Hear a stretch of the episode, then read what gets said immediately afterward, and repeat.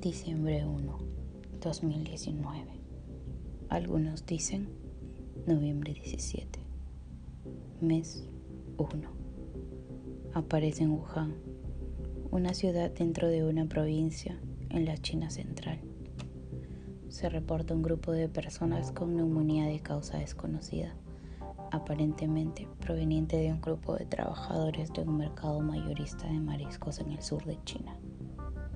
Para diciembre de 20, la nueva neumonía de origen desconocido afectaba ya al menos a 60 personas.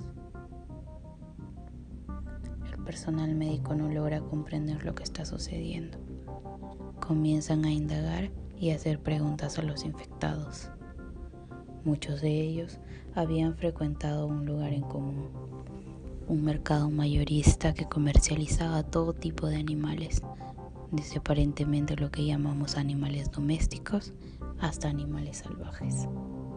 Entre ellos, gatos, murciélagos, marmotas, culebras venenosas, ciervos, órganos de conejos y más. Lo que levanta la sospecha de que el patógeno fuera un nuevo tipo de virus de fuente animal diciembre 30. Un grupo de médicos del Hospital Central de Wuhan, liderados por la doctora Ai lanza una alerta sobre un virus similar al SARS. Ocho de estos médicos son arrestados bajo la acusación de difundir supuestos falsos rumores, entre los cuales se encuentra el doctor Li Wenliang.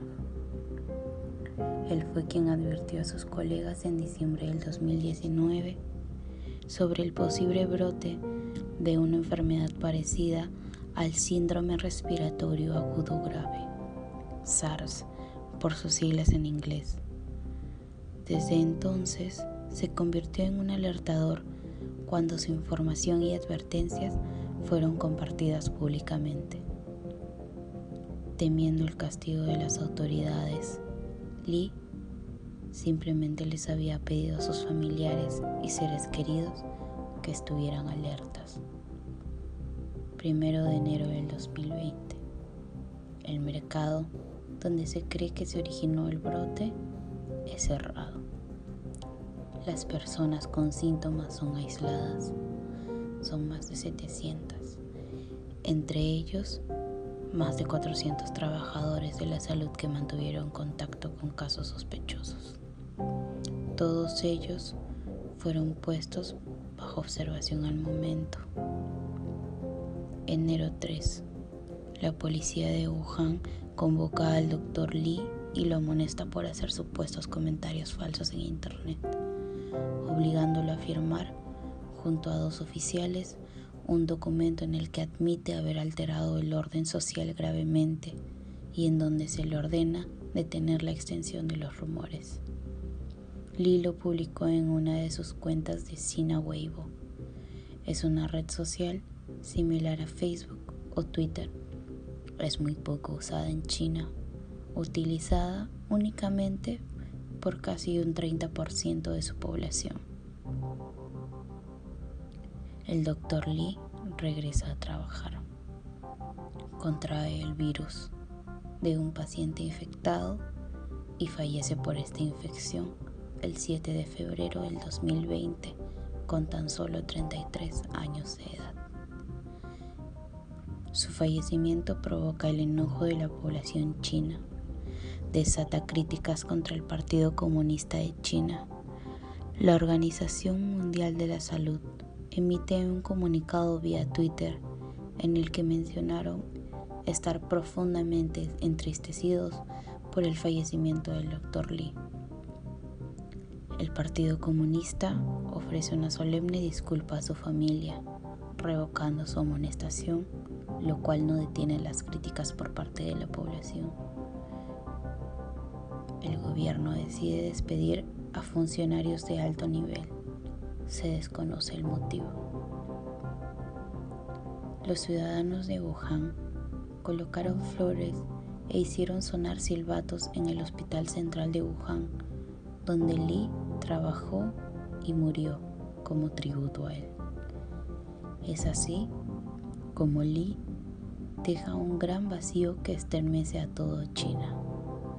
Deja a su familia, a su hijo y lo que pocos saben y no se atreven a decir es que Li y su esposa esperaban también un bebé en camino. Pasan los días y los médicos desarrollan un diagnóstico concreto para detectar la infección. La presencia del SARS-CoV-2 es confirmada en 41 personas del grupo de casos sospechosos de Wuhan. Enero 5, 2020. Un equipo del Centro Clínico de Sanidad Pública de Shanghái consigue secuenciar el nuevo virus. Este logro se mantiene en secreto hasta seis días después. La información es filtrada por unos investigadores a varios sitios web. Esto permite a la comunidad internacional comenzar a desarrollar tests y vacunas contra este virus. El Estado de China se percata de esto y sanciona a las personas que difundieron la información con el cierre de su laboratorio. Enero 9, 2020. Empiezan a registrarse las primeras muertes.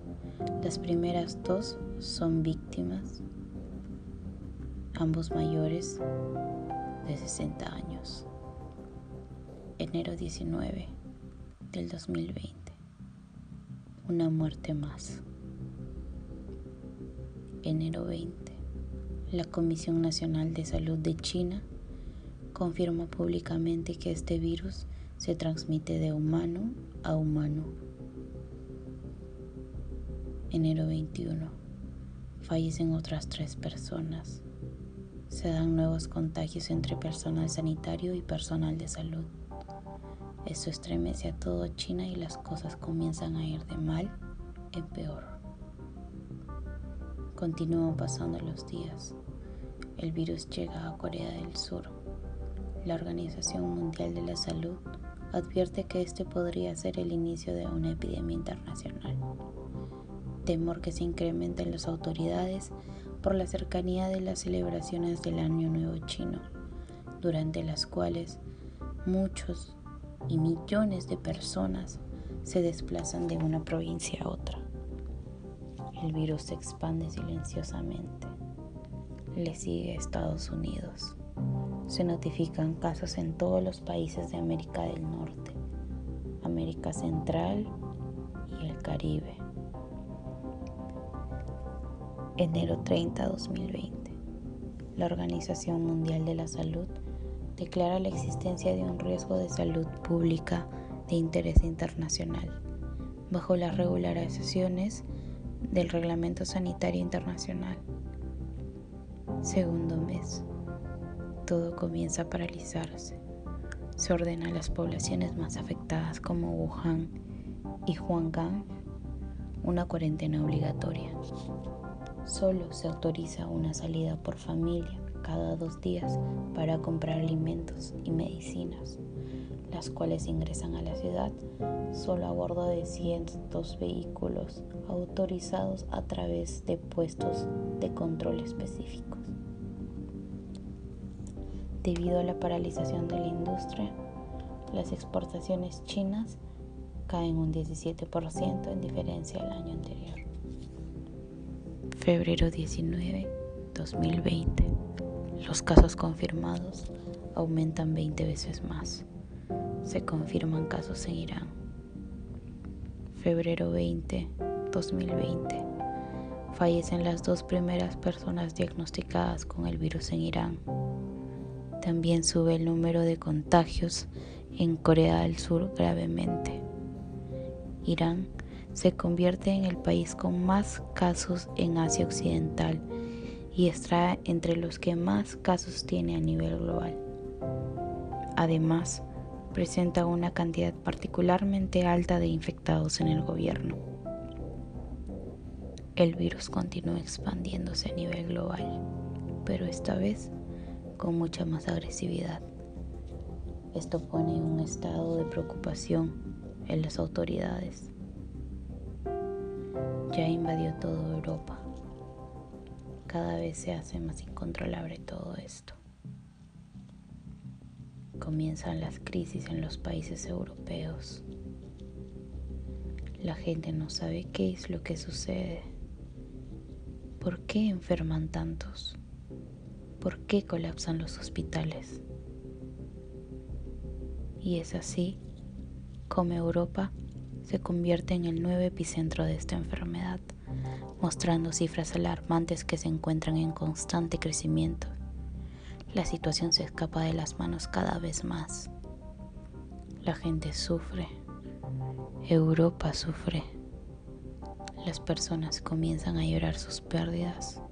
Europa comienza a llorar. Febrero 25, 2020. El virus llega a América Latina. Se reportan los primeros casos en Brasil. Le sigue Ecuador y después México. Siguen pasando los días. Tercer mes. Primera semana de marzo. Ya son más de 3.000 muertos el gobierno considera que lo peor de la pandemia ya está pasando. El número de nuevas infecciones decrece continuamente y el nivel de alerta es reducido en la mayoría de provincias. La actividad económica repunta a pesar de que aún faltan por retornar a sus puestos de trabajo unos 50 millones de trabajadores. Marzo 7, 2020 se elevan a 6.767 los contagios y se suman 44 muertes más para Corea del Sur. Marzo 11, 2020. Corea consigue llegar alrededor de 7.800 casos y 61 muertes, con más de 200.000 personas sometidas a pruebas, una tasa de letalidad de 0.8%, que es menor que la tasa de letalidad global de la Organización Mundial de la Salud de 3.4%. Este porcentaje es bueno si lo comparamos con China. Su tasa de mortalidad es de 3.8%. Japón, una tasa de mortalidad de 3.2% varios países latinoamericanos se unen al grupo de infectados en un abrir y cerrar de ojos. Eso está recorriendo todo el mundo, el mundo entero.